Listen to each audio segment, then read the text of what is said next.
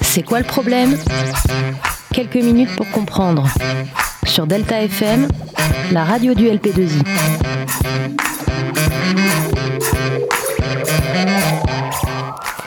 Bonjour à tous et bienvenue sur Delta FM. Vous retrouvez aujourd'hui un duo. Je suis avec Théo Sambacor. Salut, et avec Maë.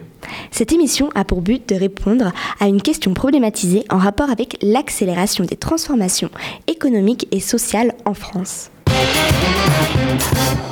Nous allons voir comment depuis le 19e siècle, la vie des ouvriers a grandement évolué plus particulièrement sous le Second Empire, suite aux révoltes de 1848 dues au manque d'offres d'emploi et de nourriture, soit en quoi le Second Empire a eu des conséquences sur la classe ouvrière et leurs conditions de travail. Dans un premier temps, nous verrons en quoi le Second Empire oppresse les ouvriers, puis leurs conditions de travail, et enfin les révoltes et l'évolution des conditions de la classe ouvrière. Tout d'abord, le Second Empire était le régime bonapartiste de Napoléon III. Il fut le régime installé en France de 1852 à 1870, entre la Seconde et la Troisième République.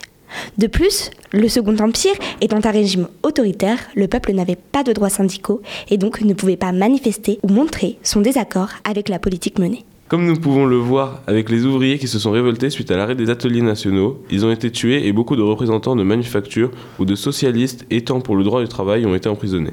À son arrivée au pouvoir, Louis-Napoléon Bonaparte tient à la promesse qu'il fit au peuple. Cette promesse consistait à rétablir le suffrage universel, mais sous la forme de plébiscite, s'il avait le soutien du peuple pendant le coup d'État du 2 décembre 1851. Ensuite, au cours de cette période, de nombreuses revendications sont faites par les ouvriers. Alors nous pouvons nous demander quelles étaient leurs conditions de travail. Les ouvriers travaillaient souvent dans le milieu du bâtiment, car à cette époque, Napoléon III faisait rénover la capitale par la construction de grands bâtiments remplaçant les logements anciens et vétustes de la ville. Ces immeubles, nommés les bâtiments haussmanniens, ont demandé beaucoup de main-d'œuvre, offrant à la population des offres d'emploi. Suite à cela, beaucoup de personnes sont venues vivre à Paris. Mais cette augmentation de la population posa un problème car ces immeubles demandant des revenus plutôt élevés, les ouvriers ne pouvaient pas se le permettre. Cela a alors créé un effet de gentrification, repoussant alors cette partie de la population vers la périphérie. À cette époque, les ouvriers travaillent dans des secteurs tels que l'industrie textile, la sidérurgie, les mines et les chantiers de construction.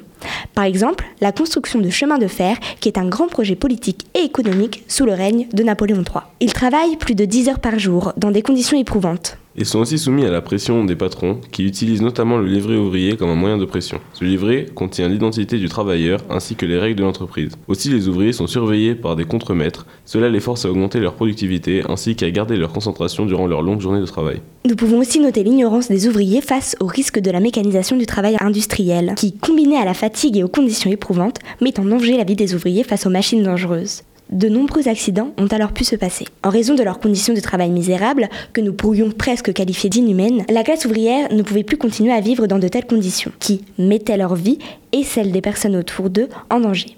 Malgré les interdictions, les ouvriers manifestent et font des grèves durant les années 1862 à 1864. Alors, Napoléon III est obligé d'assouplir sa politique sociale jusqu'à faire passer la loi Olivier qui abroge le délit de coalition en 1864, datant de la Révolution française.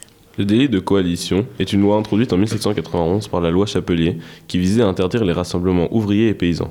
La croissance du paternalisme social à partir des années 1850 jusqu'aux années 1860 change la vie des ouvriers. Le niveau de vie des ouvriers augmente car le but de ce paternalisme est de donner aux ouvriers des avantages matériaux tels que des logements de fonction pour les familles et des écoles pour les enfants des travailleurs des mines par exemple. Mais ce paternalisme social à l'égard des ouvriers a un avantage tout autre pour les patrons qui grâce à cela obtiennent le respect et l'obéissance de leurs travailleurs. Pour conclure, nous pouvons dire que les conditions de travail de la classe ouvrière ont évolué dans le temps et ont connu de nombreuses revendications au fil des années, du printemps des peuples à la fin du règne de Napoléon III. Nous pouvons alors nous demander si ces évolutions ont duré dans le temps et si les revendications ont donné lieu, en partie, à la chute du Second Empire.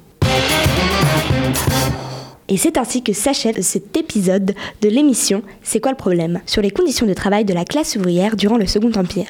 Nous vous souhaitons une agréable fin de journée et vous proposons d'écouter d'autres épisodes réalisés par nos camarades en rapport avec d'autres thèmes. C'est quoi le problème? Quelques minutes pour comprendre. Sur Delta FM, la radio du LP2I.